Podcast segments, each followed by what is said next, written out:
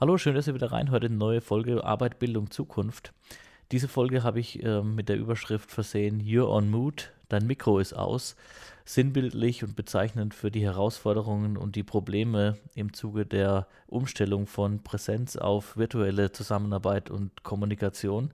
Und das hat uns praktisch im letzten Jahr durch Corona, je, jeden von uns hat es irgendwie erwischt und ähm, ja auch betroffen und es gab Reibungsverluste. Bei dem einen ging es besser, beim anderen weniger gut. Woran es liegt, was die Herausforderungen sind, was aber auch die Chancen sind, ähm, darüber habe ich mit Professor Dr. Caro Fleischmann von der Hochschule in Ansbach gesprochen. Sie ist Professorin und Studiengangsleiterin für Innovation und Entrepreneurship und sie hat insbesondere auch in ihrer Zeit an der USC in Kalifornien intensiv äh, an diesem Thema geforscht, mit einer breit angelegten Studie intensiv geforscht, auch mit ähm, ganz spannenden Kooperationspartnern, die wir alle kennen, Amazon, Google, Netflix und so weiter.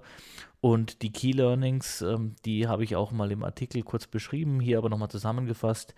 Ähm, die virtuelle Zusammenarbeit und Kommunikation hat praktisch alle, also die Sachbearbeiter, aber auch natürlich Führungskräfte vor enorme Herausforderungen gestellt. Die Angst vor Neuem beziehungsweise auch Fehler zu machen, die war noch ein größeres Hindernis eigentlich als die Infrastruktur. Und klar ist auch, die sozialen Aspekte der Arbeit, die kann, kann man im virtuellen Kontext nicht einfach so abbilden, sind deshalb auch eine große Herausforderung für ja, Führungskräfte. Und Deshalb glaube ich, ist es ein ganz interessanter Podcast. Wir haben am Ende auch sogar noch gesprochen über das Thema äh, Recording, also Aufnahme von virtuellen Meetings, welche Potenziale das bietet, ähm, dass das natürlich in unterschiedlichen Ländern und Kulturkreisen unterschiedlich ähm, aufgenommen wird und ähm, man unterschiedlich darüber denkt. Aber da gibt es schon ganz spannende Ansätze in dem Zusammenhang. Und deshalb war das Interview für mich auch so spannend. Ich freue mich ähm, und ihr könnt sicherlich eine Menge spannende Sachen mitnehmen. Wenn es euch gefällt, hinterlasst mir insbesondere eure Meinung auf äh, LinkedIn oder eben auch auf iTunes und ein Rating würde ich mich auch sehr freuen. Und jetzt ähm, viel Spaß beim Reinhören.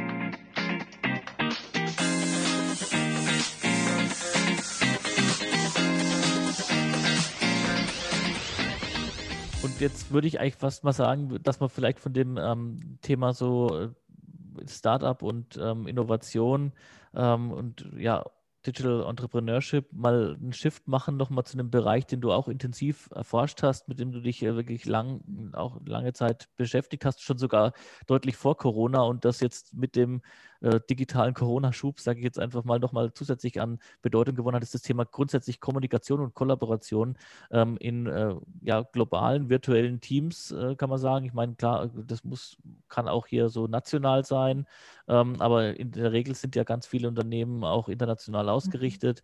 Und da stellt man schon fest, dass jetzt gerade, wenn man auch gezwungen ist, diese digitalen Kanäle ähm, und Kommunikationswege zu wählen, dass das sich schon deutlich unterscheidet ähm, und dass man äh, da auch schon gefordert ist, manche Sachen ähm, mal anders anzugehen, weil sonst zum einen die Effizienz leidet und, und zum anderen wirklich man auch vielleicht den einen oder anderen verliert. Mhm. Es bietet aber auch große Chancen. Aber vielleicht kannst du mal da ja. anfangen und mal erzählen, zum Beispiel auch von dem Forschungsprojekt, das du mit ähm, Kollegen, glaube ich, auch in Kalifornien da begleitet hast. Genau, ja, also ich mache das schon seit Jahren. In meiner Doktorarbeit habe ich schon über damals virtuelle, aber da ging es schon um Teams. Deswegen ist die, der Teambereich mhm. schon ganz lange etwas, mit dem ich mich beschäftige. Und wir, ich bin seit ähm, Jahr 2016 in einer Forschungsgruppe mit Kaliforn äh, kalifornischen Kollegen, mit denen, wo wir eben diese globalen virtuellen Teams erforschen, vor allem aus der Perspektive, wie kommunizieren sie und vor allem, ähm, wie nutzen sie State-of-the-Art-Kommunikationsmedien zu ihren, zu ihren Gunsten. Ja? Das ist das Ziel und was wir da, wir haben da eigentlich ein lebendes Labor sozusagen. Also wir, sprechen, wir haben jedes Semester 600 Studierende aus der ganzen Welt, äh, die an einem Projekt teilnehmen, äh, wo sie über sieben Wochen in einem globalen virtuellen Team eben zusammenarbeiten, keine zwei Studierenden von der gleichen Universität, immer mehr als äh, mindestens drei Nationalitäten in jedem Team. Und ähm, da haben wir dann Projektpartner, also spannende Unternehmen. Wir hatten jetzt dieses Semester Netflix, Google und Amazon dabei, hatten in der Vergangenheit Audi schon dabei, hatten Starbucks schon dabei, ähm, die eben Projekte reinbringen und die Studierendenteams bearbeiten dann für diese Unternehmen ähm, in ihren virtuellen Teams die Projekte. Und das machen wir eben schon seit vielen Jahren. Und ähm, dann kam eben, wir hatten jetzt im Frühjahr, hatten wir das Projekt angefangen in einer normalen Welt und haben es aufgehört, als eigentlich fast jeder Studierende der 600 sich in, in irgendeiner Form von Lockdown befunden hat. Und jetzt dieses Semester war jetzt das erste Mal, dass wir es ähm, durchgeführt haben ähm, in einer Zeit, wo Studierende sowieso jetzt schon einfach viel mehr Erfahrung haben. Das sehen wir auch immer. Wir befragen die natürlich dann auch immer dazu. Ähm, und das sehen wir jetzt auch. Das ist total interessant, wie wenn die ins Projekt reingehen. Vorher, wenn man die gefragt hatte nach Erfahrungen mit virtueller Arbeit, mit virtuellen Kommunikationsmedien, das war sehr gering. Und jetzt, nur ein halbes Jahr später, haben wir fast, fast 100 Prozent der Studierenden, die sagen, ja, ich habe da in gewisser Weise Erfahrung damit. Also da sieht man schon mal diesen, mhm. diesen Effekt, den Corona da, da gebracht hat. Genau, also das ist das Projekt und das ist ähm, einerseits total spannend für die Lehre, aber natürlich auch für die Forschung. Ähm, und da in dem Kontext haben wir uns eben verschiedene Dinge angesehen. Einerseits, wie akzeptieren auch Menschen aus verschiedenen Ländern verschiedene Kommunikationsmedien? Wie kann ich es nutzen, um die Teamzusammenarbeit, wie kann ich Technologie nutzen, um die Teamzusammenarbeit auf verschiedensten Ebenen besser zu machen? Was sind vielleicht auch die Barrieren der neuen Technologien, die ich zum Kommunizieren habe? Genau, da könnte ich jetzt über jedes einzelne Projekt natürlich sehr lang sprechen. Was interessiert dich? Ja, aber da könnten wir jetzt tatsächlich, wenn du mal aus dem Nähkästchen plauderst, ich meine, ich kann aus der Praxis auch mal kurz berichten. Mm, mit dem Lockdown waren wir praktisch auch gezwungen, virtuelle Kommunikationskanäle zu nutzen und haben das aber dann auch gern gemacht. Und ich habe festgestellt, dass es insbesondere, wenn es jetzt rein um den Informationsaustausch geht, zum einen das relativ doch zügig funktioniert, dass die Leute sich disziplinieren und auch verstehen, wie sowas funktioniert, ähm, dass man den Informationsaustausch, wenn der auch ordentlich geleitet ist, ähm, dass das durchaus fast sogar dann dazu führt, dass man, weil man in kürzeren Abständen kommunizieren kann, über Regionalgrenzen hinweg. Also ich muss nicht mehr mich in Zug setzen und muss bis nach München mhm. fahren, wenngleich das jetzt mit zwei Stunden ICE-Fahrt auch noch überschaubar ist. Aber du musst gucken, du bist dann am mhm. Bahnhof, bis du dann dort bist, wo du hin willst, bist du dann, also bist du mindestens immer fünf Stunden auf der Strecke oder wenn es nach Passau geht, noch länger. Mhm. Und ähm, also du brauchst diese Wege nicht mehr, du bist schneller abgestimmt, du bist äh, inhaltlich, du kannst das ja fast wöchentlich machen, zweimal die Woche machen. Ähm, das funktioniert sehr gut. Aber was man schon merkt, ist äh, auch gerade so, ich glaube, Team Dynamics lebt in einer gewissen Weise auch vom sozialen Miteinander. Wir hatten es vorhin jetzt in einem anderen Kontext mal kurz angesprochen, aber hier ist es auch so. Ähm, dass durchaus, wenn du mit Leuten auch in Persona sprichst, du noch mal so, was die, die, sozialen Aspekte angeht, vielleicht noch mehr rausbekommst oder auch vielleicht das Thema Vertrauen dann noch mal ein anderes ist, wenn du mit jemandem persönlich sprichst, als wenn du über virtuelle Kanäle sprichst.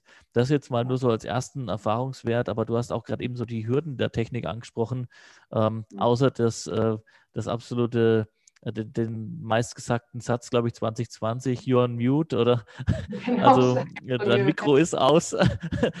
ähm, welche anderen äh, Hürden ähm, hast du oder sind genau. das da, die, die, die ihr identifiziert ja. habt? Genau, also ich glaube, wenn, wenn es um technologische Hürden geht, dann äh, in vielen Bereichen, und deswegen hat sich auch Zoom wahrscheinlich so durchgesetzt, ähm, weil es inzwischen so einfach zu verwenden ist. Und ich glaube, da sind viele Ängste, die am Anfang bestanden. Kann ich das oder dann ist die Verbindung schlecht und dann komme ich da nicht rein und es ist ja auch so peinlich, wenn ich vor einem Kollegen zugeben muss, dass ich das nicht verstehe. Und so. Ich glaube, viel von dem ist inzwischen schon abgebaut. Also diese, diese ja. Grundangst. Ging auch schnell, glaube ich.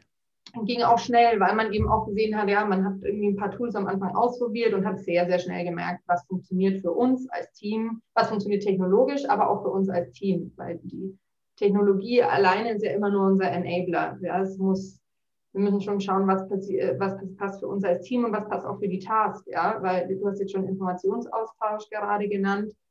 Hm, es gibt ja eigentlich zwei, hm, zwei äh, Pole, wie, für was kommunizieren wir. Das eine ist wirklich der reine Austausch von Informationen oder die reine Übermittlung von Informationen. Also ähm, du sagst mir, wir treffen uns morgen um 10 auf Zoom. Ja?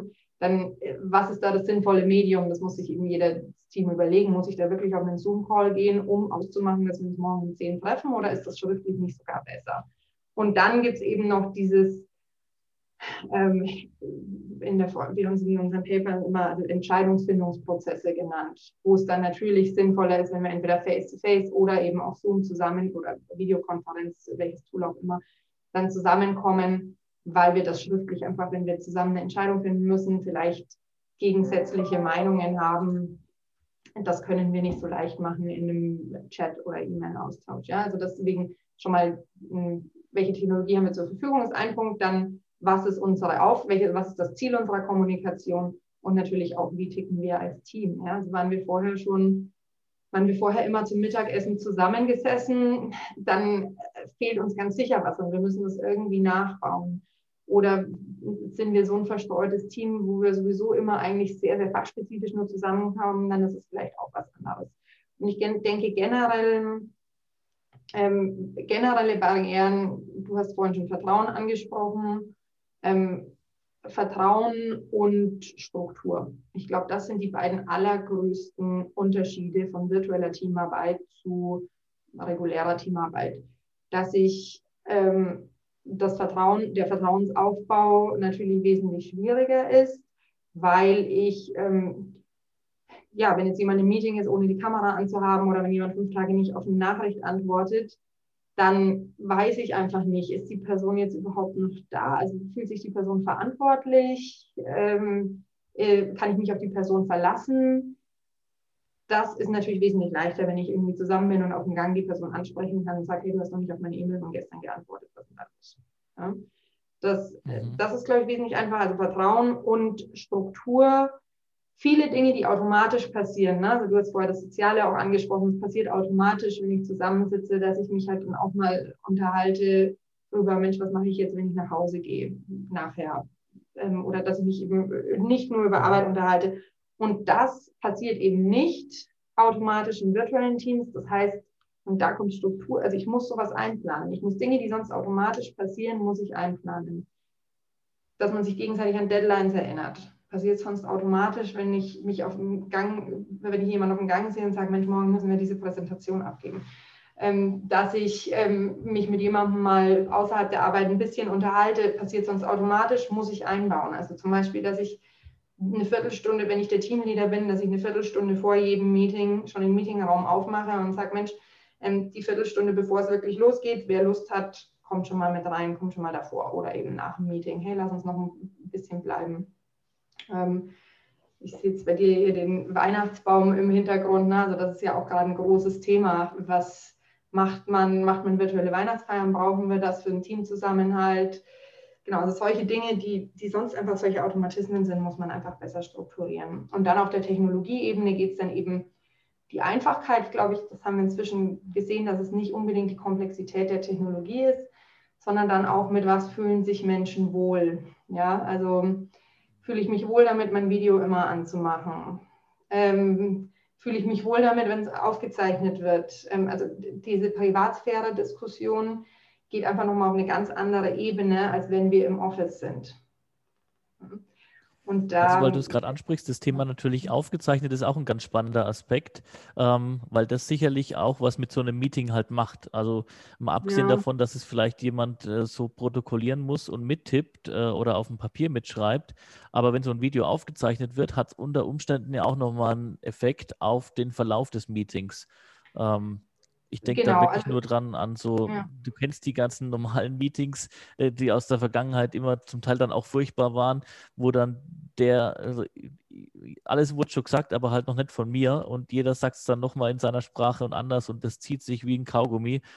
Ich glaube, sowas könnte man schon ausschalten, wenn man weiß, sowas ist dann on tape äh, oder halt auch, es gibt vielleicht Leute, die sind in Meetings passiver, könnten aber viel aktiver sein und wichtige Beiträge leisten. Ähm, mhm. Sowas kann natürlich auch, aber ich weiß natürlich, sowas ist auch immer kritisch. Du weißt, im Vergleich zu den USA ist in, in Deutschland auch das Thema mhm. Unions mhm. oder Gewerkschaft oder, oder Betriebsrat ein ganz großes genau. Thema. Ähm, ja. Was darf man überhaupt aufzeichnen? Aber ich könnte man, also sowas kann man auch zur Leistungsmessung verwenden. Wenn ich, also ich meine, das wird ja bei den Studenten auch bewertet. Ähm, wenn also ich eine Vorlesung mache und es ist halt aktive Mitarbeit mit zu bewerten, genau. ähm, dann kann ich sagen, wenn der halt sich nie gemeldet hat, kann ich ihm leider hier auch keine gute Bewertung geben. Und ähnlich ist es natürlich auch in einem Arbeitskontext, wenn ich ein Team habe und ich merke halt in so einem Team ähm, von zehn, äh, zwei melden sich da nie aktiv dann kann man da durchaus als Führungskraft ja auch Positives draus ziehen, dass man sagt, mit denen mal zu sprechen, was, was ist denn da los, fühlt ihr euch nicht wohl, warum macht ihr das nicht, äh, was muss man machen, dass ihr das vielleicht, dass ihr euch da stärker einbringt.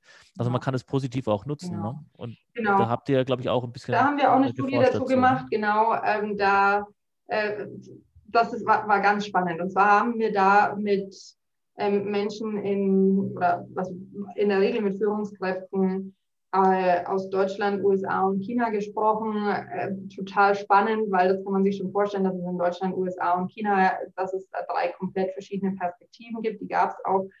Ähm, vielleicht, wenn uns ein bisschen auf die deutsche Perspektive, weil das wahrscheinlich das Publikum hier am spannendsten ist, wenn wir uns da auch ein bisschen konzentrieren. Ja, ähm, die die Bedenken waren da groß, weil vor allem zu dem Zeitpunkt, wo wir die Studie durchgeführt haben im Sommer, da hatten sich die Leute gerade daran gewöhnt, dass man vielleicht auch mal die Kamera anmacht bei einem Meeting. Ja, das war da gerade, das hatte ich in vielen, von vielen gehört. Ja, jetzt also Kamera anmachen ist schon, äh, fühle ich mich eigentlich nicht so wohl, weil dann sehen die irgendwie den Hintergrund in meinem Haus und dann sehen die meine Haare und so. Ne? Also das, und man sieht sich ja auch, das muss man auch mal sehen, man sieht sich ja auch ständig selbst. Wenn ich sonst in einem Meeting bin, sehe ich mich ja selbst nicht die ganze Zeit. Also je nachdem, wie ich meine Einstellung habe, mhm. aber die meisten Menschen sehen sich ja auch selbst, während sie sprechen. Und das führt nochmal zu einer ganz anderen Art und Weise, wie wir, weil wir uns selbstständig beobachten. Gut, aber äh, davon abgesehen, also die Menschen hatten sich gerade daran gewöhnt, dass man auch die Kamera mal anmacht und plötzlich ähm, werden sie damit konfrontiert, ja, was ist denn, wenn wir jetzt Meetings aufzeichnen? Da sind schon sehr viele Bedenken da. Einmal aus ähm, einfach regulatorischer Seite. Dürfen wir das überhaupt? Dürfen wir das um ähm, einfach um unsere Mitarbeiter? Viele haben gesagt, also mit in Kundengesprächen auf gar keinen Fall. Einmal, weil ich es nicht dürfte und auch, weil es ja das Vertrauen ähm, zerstört. Wenn ich jetzt als, ich hatte auch einige Consultants dabei, wenn ich als Consultant sage, kann ich, kann ich das Meeting aufzeichnen, weil natürlich kennen das Berater ganz viel, dass es am Ende vom Projekt heißt, wir wollten aber noch das und das. Und wenn ich dann als Berater mein, äh, meine Aufzeichnung vom Anfang ähm, herauszaubern könnte und genau, könnte ich natürlich genau beweisen, dass das so nicht besprochen war, aber das ist mh, hm, natürlich fürs Vertrauen zwischen, zwischen Kunde und Berater sehr, sehr schwierig. Genau. Also das war, das war ein ganz großer Punkt. Privatsphäre, dann eben auch viele Unternehmen, die gesagt haben, ja, also das wäre vom Betriebsrat, das würde vom Betriebsrat her nicht gehen. Und dann war eben so die Frage, was, wozu ist es überhaupt nützlich? Weil dann war auch die Frage, ja, wer schaut sich denn so ein einstündiges Meeting überhaupt nochmal an? Und da kommt dann natürlich die Frage auf, was machen wir damit? Also zeichnen wir ein Meeting auf, dass es sich Leute, die nicht dabei waren, nochmal anschauen können? Oder zeichnen wir es einfach nur auf, weil wir damit Datenpunkte sammeln? Weil diese Aufzeichnung, erstmal sind es dann nur Daten und was sich dann hinter, was hinterher mit denen passiert, und das ist auch das, wo sich viele dann darüber Gedanken gemacht haben, ja, wofür wird es dann eben, eben genutzt? Also wer kontrolliert das Ganze? Bestimme ich das als Mitarbeiter?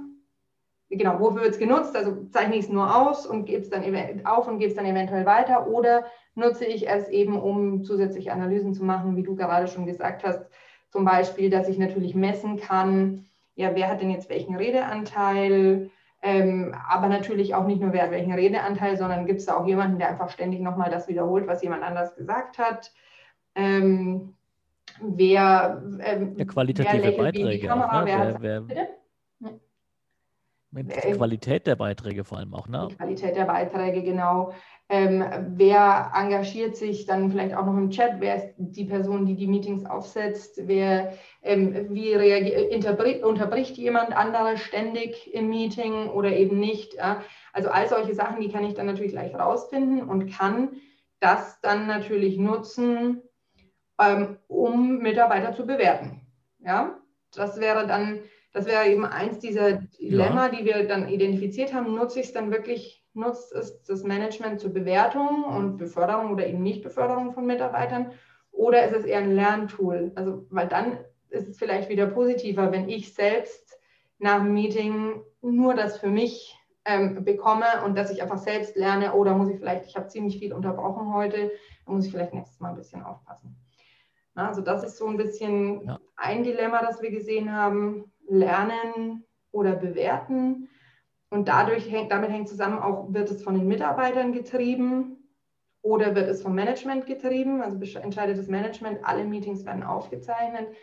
Dann Privatsphäre war eben ein großer Punkt, wohin andere gegen wieder gesagt haben, naja, aber es schafft auch Transparenz. Also wenn mein Vorgesetzter ähm, gesehen hätte, wie ich mich in Meetings im letzten Jahr verhalte, dann denke ich, dass ich besser abgeschnitten hätte in meiner, äh, in meiner Performance Evaluation.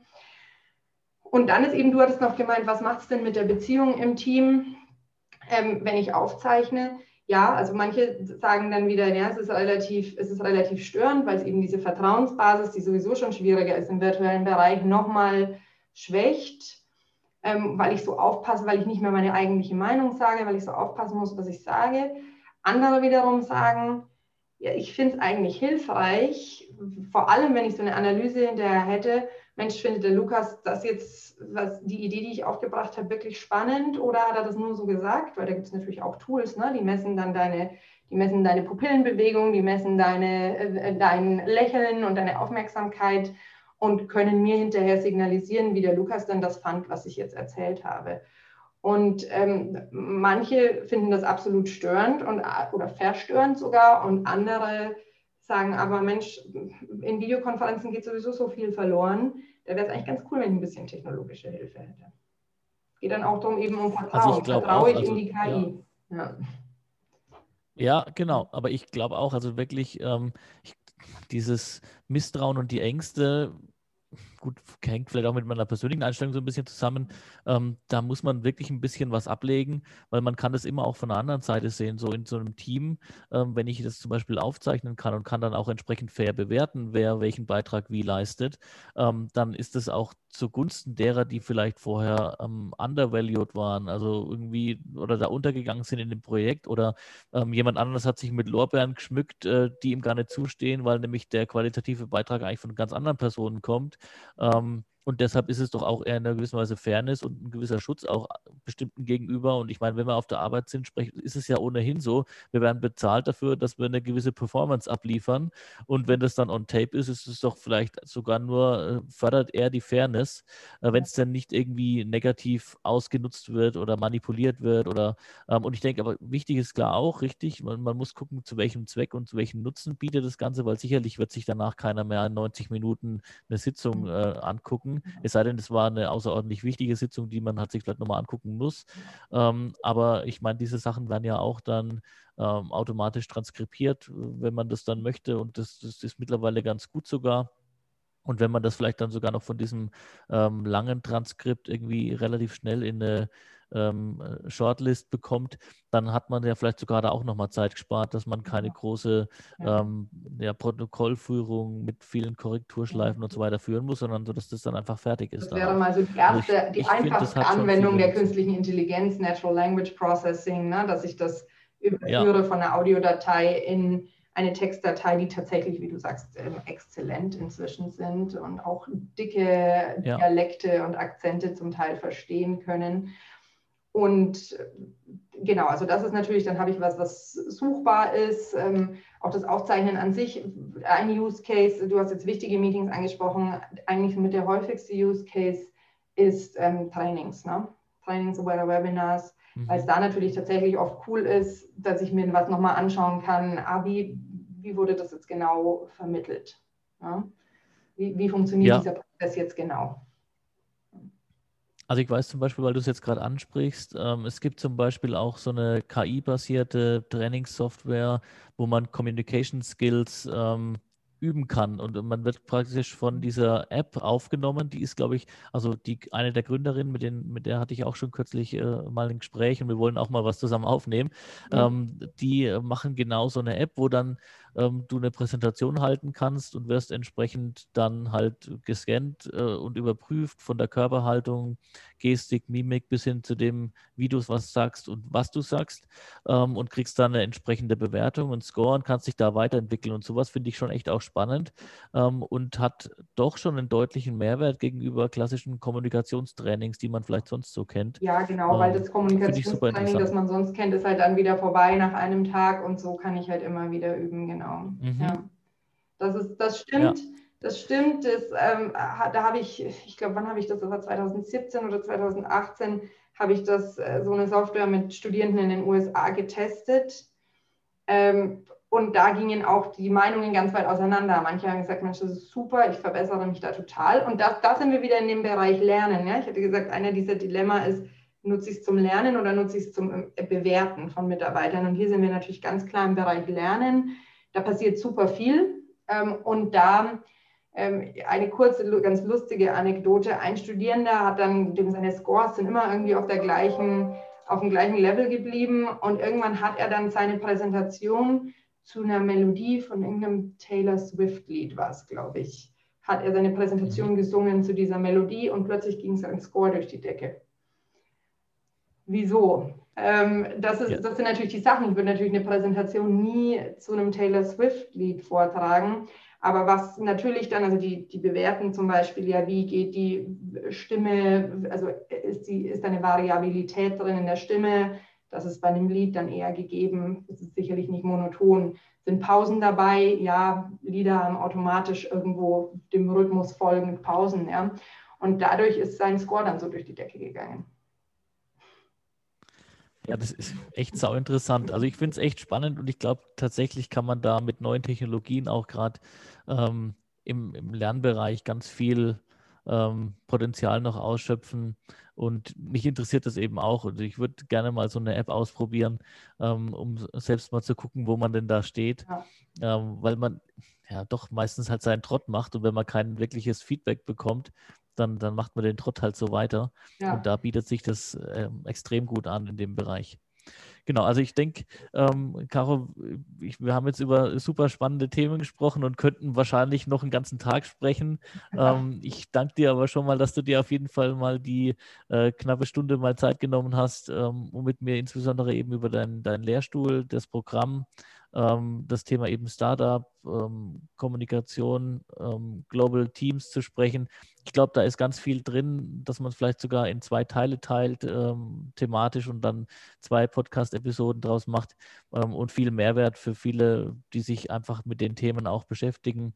Ähm, und darum sage ich einfach mal, jetzt schon mal danke, dass du dir die Zeit genommen hast für das äh, tolle Gespräch und ähm, ich bleibe mit dir natürlich immer im Austausch ähm, mal gucken, was man gemeinsam auch noch so entwickeln kann. Ja, vielen, vielen Dank, Lukas. Es hat mir Spaß gemacht. Du hast immer spannende Ideen und machst spannende Themen. Deswegen ist es immer interessant, sich mit dir auszutauschen.